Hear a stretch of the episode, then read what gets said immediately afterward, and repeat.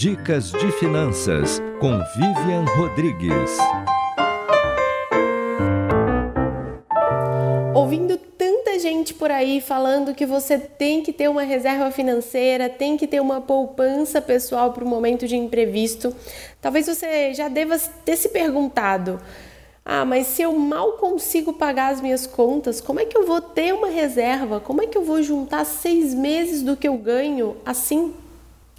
E eu sei que se você pegar o valor do seu salário por mês e multiplicar por seis, provavelmente o valor vai ser alto mesmo e assustador. E vai parecer uma coisa muito distante, ainda mais com a situação tão complicada que a gente está vivendo no momento.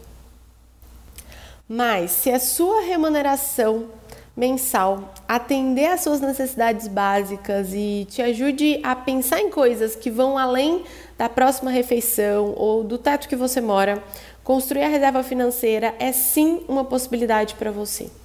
E esse processo envolve restrições, envolve pensar no que é prioridade para nós, envolve autoconhecimento e muito planejamento.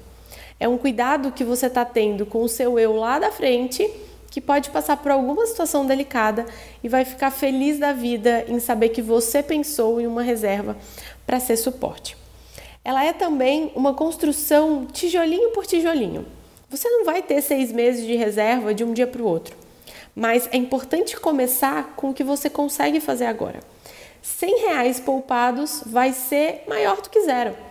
Daqui a pouco você tem 150, 200, 300, 500 e aos poucos isso vai tomando forma.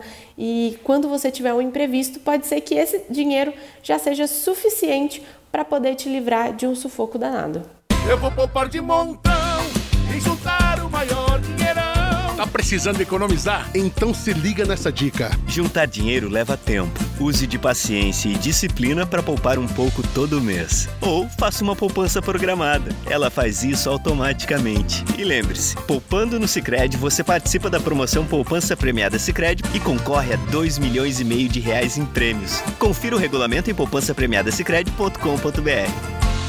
Eu sou Vivian Rodrigues para a RBA News.